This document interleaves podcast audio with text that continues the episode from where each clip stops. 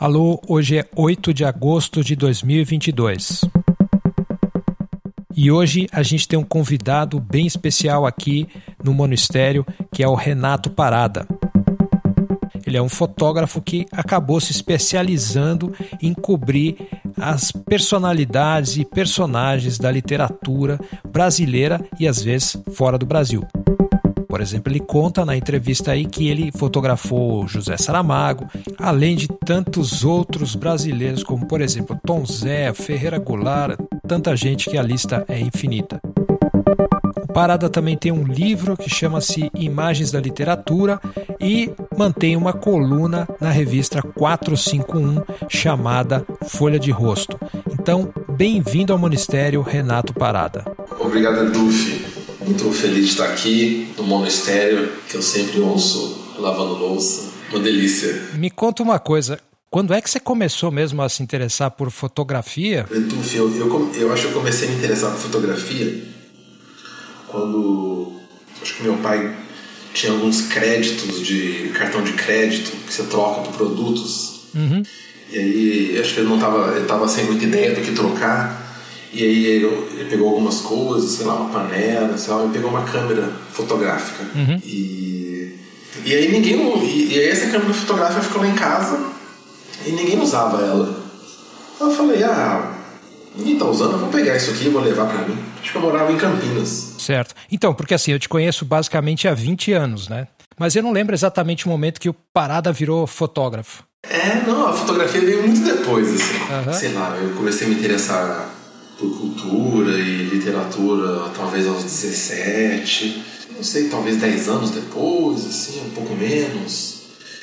De demorou para vir, assim. E em uma época, nos primeiros anos de faculdade, eu morava num lugar muito distante e que nem não passava ônibus e eu não tinha dinheiro para fazer as coisas. E aí a câmera tava lá e eu comecei, eu liguei ela, comecei a brincar com ela, ver como funcionava. E aquilo virou uma fonte de entretenimento, assim, foi crescendo e era, comecei a achar legal brincar com aquilo, despretensiosamente, assim. Mas aí eu nunca pensei, eu nunca pensava assim em ser fotógrafo, então, que eu achava, oxe. Qual, qual era o teu plano antes? Ah, meu plano era trabalhar com livro, editora, e por muito tempo esse foi meu projeto, assim. E aí as coisas começaram a virar para fotografia em que momento? O que me fez assim pensar na possibilidade de trabalhar como fotógrafo foi um trabalho que me apareceu lá em Campinas. Uma curadora lá da Unicamp foi contratada para fazer uma exposição de fotos de um hospital que estava comemorando 20 anos, uma coisa assim. E ela sabia que eu fotografava ela, e ela me contratou para fazer um trabalho. Assim. E foi muito divertido, assim. foi muito legal. Passei acho que um mês frequentando o hospital, porque o dono do hospital era um apaixonado por fotografia. E era uma diversão, assim, era um negócio de doido, assim. Foi uma experiência, talvez, talvez meu primeiro trabalho foi o trabalho mais interessante de todos. Conta um pouco sobre ele. No primeiro dia, cheguei no hospital, que era um hospital maternidade, e comecei e vi um parto. Você tinha que registrar o parto? Não, na verdade, pedindo para assim, falar assim, olha, faz o que você quiser. Uhum. E aí no primeiro dia eu vi parto, que foi uma coisa muito impressionante, assim, saindo de dentro, assim, coisa. Uhum. Eu já sabia que saía de dentro da pessoa, mas ver foi diferente. Só que aí vi muito. Aí, sei lá, vi meia dúzia num dia, meia dúzia no outro. Sei lá, vi uma cirurgia de coluna, cirurgia de prótese de fêmur. Comecei a ver. Foi muito interessante, assim, foi maluco.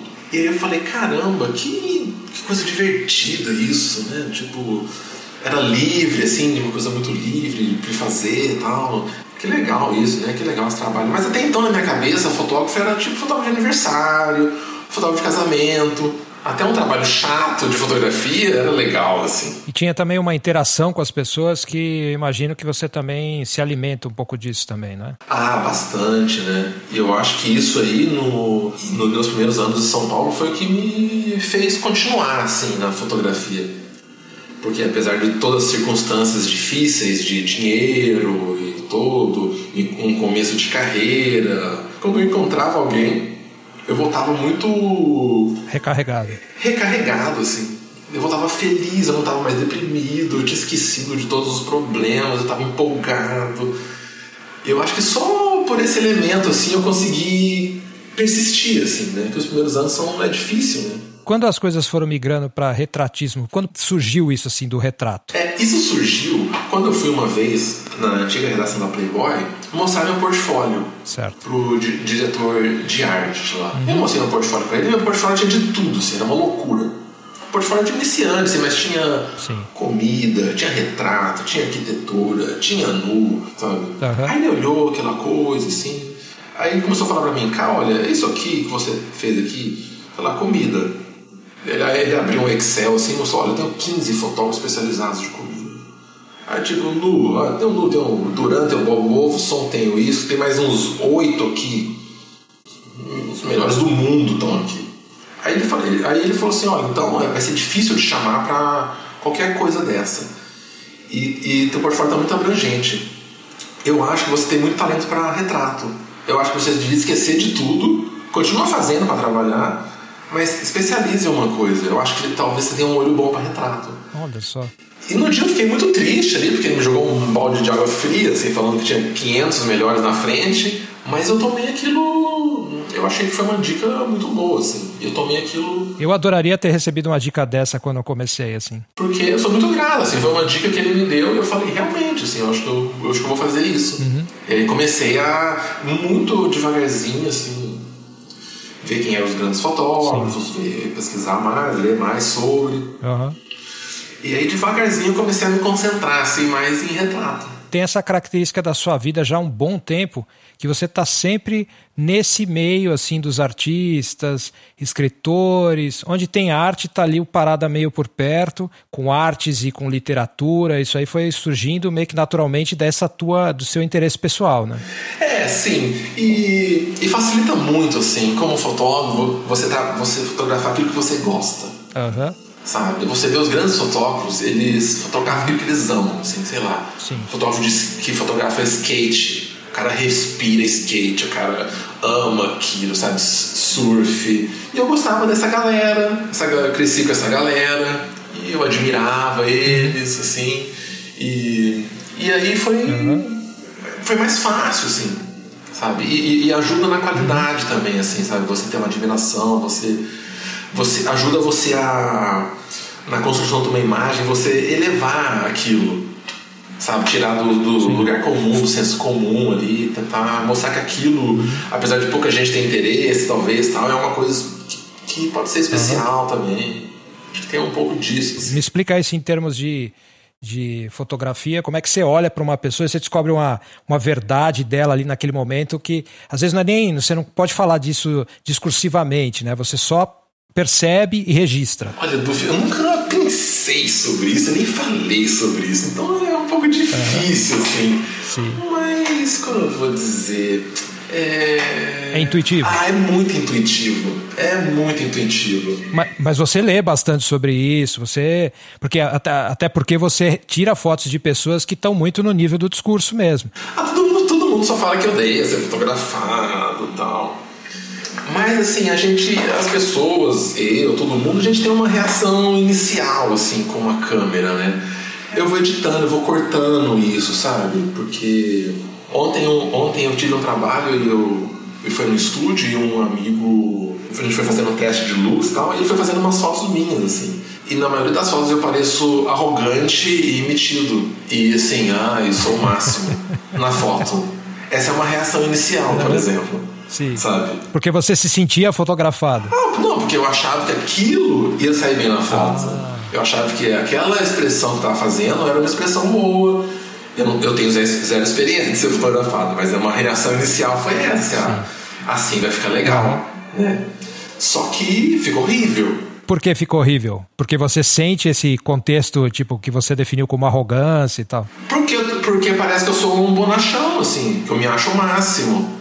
Parece que eu sou too sexy for my shirt, sabe? Assim. Entendi. E aí você, em especial fotografando artistas e fazedores de modo geral, não precisa ser só artista, mas fazedores, de modo geral você vai encontrar isso aí também, né? Uma autoconsciência, uma, opa, peraí, que imagem que eu tô passando? Não, é, sim, e eu, eu, sei lá, sou uma pessoa problemática, eu acho tudo ridículo. Acho tudo meio ridículo, assim. Essa é a verdade, assim. Parece que no, uhum. durante a sessão tem alguns momentos, algumas horas que eu não acho tão ridículo. E essa que você acha que é a foto boa? É, apesar que o, que o momento ali da sessão é meio ridículo e meio sem graça. Uhum. Mas, pode, mas pode surgir coisas legais uhum. disso, assim, e coisas diferentes, e coisas que a gente não vê no dia a dia e na vida e numa conversa, sabe? Que a gente não, não vê, assim. Aí eu acho que aí surge um pouco a mágica da fotografia, assim, uma dimensão um pouco diferente de ver o mundo, de olhar e de observar e de achar alguma coisa bonita. Então, conta para mim como é uma sessão típica do, do Renato Parada. Puxa, do, é... Chega, che, chegou no lugar, por exemplo, eu cheguei no lugar, vou, vou tirar foto, em especial da pessoa que você não conhece. Que eu prefiro. Você prefere assim? Prefiro não conhecer. Tá, mas, mas vamos dizer que você já leu um livro, alguma coisa dessa pessoa, e aí você chega ali, claro, tem a sua expectativa inicial, né? Como será essa pessoa, ou como é, de acordo com as coisas que eu li, como ela deve se funcionar no universo, né? Como é a sessão típica tua? Como é que você faz? Chegou lá, primeiro contato. Olha, agora que eu já fiz muito isso e faço muita sessão e toda semana uhum. eu tô fazendo, eu, assim, é, egoisticamente falando, assim, eu tento que meu dia se, se, é, seja legal, assim. Eu, às vezes eu nem penso muito na foto, eu penso em que eu vou sair, encontrar uma pessoa, conversar com ela, saber o que ela tá fazendo. E aí uma hora eu vou tirar uma foto dela, assim sabe? Eu, eu, tento não ser uma coisa muito formal, assim, ah, vamos fazer uma sessão, por favor, uhum. sente-se nessa cadeira para mim. E, e, e é, ultimamente as sessões estão muito caóticas, assim. Às vezes aí eu deixo, às vezes vou na casa da pessoa, aí eu deixo, tenho uma ideia de sair na rua, aí saio andando sem rumo, acho procurando alguma coisa. Uhum. Tá um pouco caótico, assim. Da conversa toda vai surgindo as imagens na sua cabeça. É. E, e, geralmente me perguntam, ah, mas o que você fala? Como você dirige? Muita gente me pergunta isso, né? Como você dirige? O que você fala pela pessoa fazer? Põe a mão aqui e tal. Na, mas na verdade eu não, eu não dirijo assim. Eu, eu, eu, eu, eu deixo a pessoa, começa a fazer. Ah, entendi. E aí eu começo a dizer o que não funciona. É via negativa. É via negativa. Eu vou cortando o que não funciona e tirando a pessoa daquilo. E aí, entre esses. Eu, mas aí eu acredito que entre esses espaços que talvez aconteça uma foto legal, assim, sabe? Qual foi a pessoa que você achou mais difícil de fotografar? Não estou dizendo necessariamente por motivos pessoais, assim, ah, a minha, minha personalidade não se conectou com a pessoa, mas assim, a circunstância, ou. Ah, eu não vou falar o nome dela, porque é chato, mas eu acho que ela não gostou de mim, assim, ela não queria ser fotografada. Ela começou assim, foi, sei lá, rápido, foi muito rápido, e aí ela ficou impaciente e aí eu acho que. O que é muito raro, assim. Né? Acontece muito assim, então eu fotografar uma pessoa e todo mundo fala, olha, é uma pessoa difícil, pessoa. E eu chego, a pessoa é amorosa, querida, passa uma tarde muito legal com ela. Então esse é o. Teve alguém que você falou assim, putz, eu sou tão fã dessa pessoa, então ou eu não consigo exatamente me conectar com o que ela escreve, ou alguma coisa assim que te criou uma, uma, uma coisa inicial que foi difícil é, para você? Com, é, com relação à obra, acho que eu nunca tive isso. Muito difícil. É, mas, mas algumas, eu lembro de algumas, uma sessão assim, particular, que foi muito difícil porque não rendia. Assim. A foto ficava muito ruim. E eu tava tentando o meu máximo ali de tirar a pessoa, de mudar e tal. Então tava muito complicado, assim, tava. Tava artificial, negócio engessado, posado. Sabe aquelas fotos antigas que a gente tinha na casa das avós, das pessoas, dos parentes antigos muito duros, aqueles cabelos? Parecendo aquilo, assim, um negócio anacrônico com os dias de hoje. Só que ao mesmo tempo, essa foi uma das sessões mais interessantes, porque ela teve uma transformação absurda, assim, porque eu tive uma ideia de trocar uma roupa, de prender um cabelo, tá, e a pessoa mudou, assim. Então, foi isso, assim. Eu lembro dessa sessão que foi difícil porque parecia que eu não ia fazer uma foto boa, assim. E qual foi que você teve mais, assim, falando, não, isso aqui foi provavelmente o, a melhor situação que eu tive, ou situações, né? É, é muito raro ter uma melhor situação, assim. É, porque eu posso te dizer algumas, por exemplo, para te, te ajudar a pensar. Por exemplo, a gente falou do Tom Zé. Eu entrevistei ele em 2000 e 2008, por aí, alguma coisa assim. E assim, foi uma das experiências mais legais do mundo, porque você ir na casa dele, conhecer a esposa dele também, fazer todo o processo ali, conversar com o cara, você não quer sair mais dali, né? Não, sim, isso foi incrível. gente. Acho que eu fui com o Ronaldo Bressani lá, acho que a gente ficou seis horas ali. Me, conta, me conta outros que você que te, te, tocaram de alguma forma. Eu acho que o José Saramago me tocou, assim. Você já era bastante leitor dele ou não? Não. Tá. Até hoje não sou muito de poucos livros dele. Porque ele era uma pessoa difícil e tal. E o contraste a isso me tocou, assim. Pessoa muito gentil, pessoa muito paciente, pessoa muito sensível. Apesar de eu não ter feito uma foto dele boa, assim. Não rendeu muito, não fez uma foto boa dele. Tem uma que é legal e tal, mas. Eu tô lembrando aqui agora da, da Elvira Vina, escritora.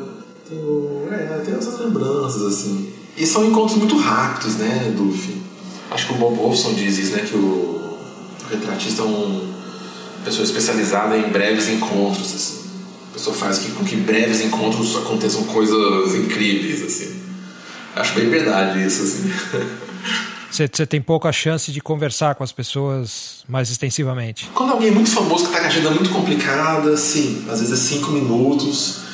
Mas geralmente estou tendo bastante tempo, assim. Estou ficando mais tempo conversando. Às vezes até demoro para para fotografar. E alguns deles ficaram amigos pessoais teus, essas coisas assim? Não, isso é um, é um privilégio da fotografia, assim, né? De te conectar com um monte de gente que de outra maneira você nunca iria entrar na casa dela, tomar café e ficar conversando. É, me diz, como tá? Você lançou um livro já faz quanto tempo já? Um ano já, não faz? Eu acho. É, deve fazer, do, sou muito ruim de tempo, mas deve fazer, assim. Foi meio que no, no, no meio da pandemia, assim, no segundo ano da pandemia imagens da literatura e tal. Tem textos do Louis Schwartz, tem uma série de coisa bem, bem legal ali. É, isso, é, foi muito legal, né? O pessoal da Ipsis me fez o convite. Foi uma experiência incrível, assim, de rever o material todo, escolher. E também tem a sua coluna na 451, né? Folha de Rosto. Exatamente, esse ótimo nome, né, que o Paulo Werneck deu. Excelente nome. Um nome maravilhoso, assim. Sim. Queria que fosse o nome do meu livro, isso, mas aí o Paulo Werneck já pegou antes. Genial esse nome. Sim, Folha de Rosto, na 451, todo mês, fotos que você vai é, arrumando por aí, conseguindo e tirando e extraindo do seu arquivo. E foi muito legal isso. E é na segunda página da revista, né? Eu pensei que fosse na última, assim, tinha certeza. É a última coisa da revista, que era uma coisa que existia muito. Folha de rosto. Folha de rosto é sempre na. E é muito legal, porque ali, ali, ali eu tenho mais liberdade, né? E ali você chega, monta e, e deu, assim. Sim, é incrível, é maravilhoso. Eu entrego uma foto e eles publicam. e não reclamam e nada. É, é meio incrível isso. Excelente. Então é isso, a gente já. É, a proposta é ser uma conversa relativamente curta para a pessoa não, não ficar gastando mais água na louça, né? Enquanto ouve o podcast. Desculpa ter falado isso, mas acontece, né? Não, mas é, podcast é isso mesmo. Caminhando. É, podcast é isso mesmo, é, você ouve enquanto faz outra coisa. Eu mesmo faço isso direto, né? E então é isso. É, obrigado por ter participado. Foi um prazer ter você de novo aí. Espero que a gente possa se ver pessoalmente o mais rápido possível. Obrigado, Edu. Foi muito legal. Adorei participar. Sou fã. Oh. Mas acho que esse eu não vou ouvir lá no Vocês vão pular. Que é, é terrível ouvir a própria voz. Não, você acostuma. então, esse aí foi o Renato Parada. Você encontra o trabalho dele em renatoparada.com. Ele falou com a gente diretamente da Capela Sistina, conforme você ouviu aí pela acústica. Ele deve estar tá tirando fotos do Papa Francisco ou de algum fantasma que rola por ali. Então, mas antes de eu terminar o episódio, você tem mais um tempinho? Ainda tem mais uma louça para lavar? Você tá tentando tirar aquela caraca que já tá aí há três dias, que virou uma crosta primordial, cheia de gordura, que você tem que tirar com britadeira?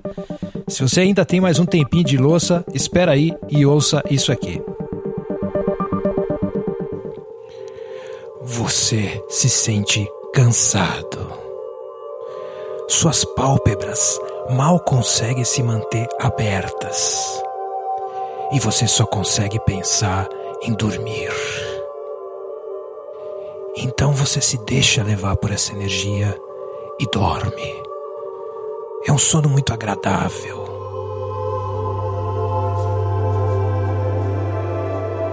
você ouve vozes agradáveis que trazem para você um comando irresistível. A vontade de oferecer qualquer quantia para a chave pix@eduf.me. Você faz isso e se sente livre. E ainda tem vontade de divulgar o podcast, de fazer uma review positiva na Apple Podcasts, de visitar o site eduf.me. E aí você se sente livre. Só agora você se sente unido com o universo.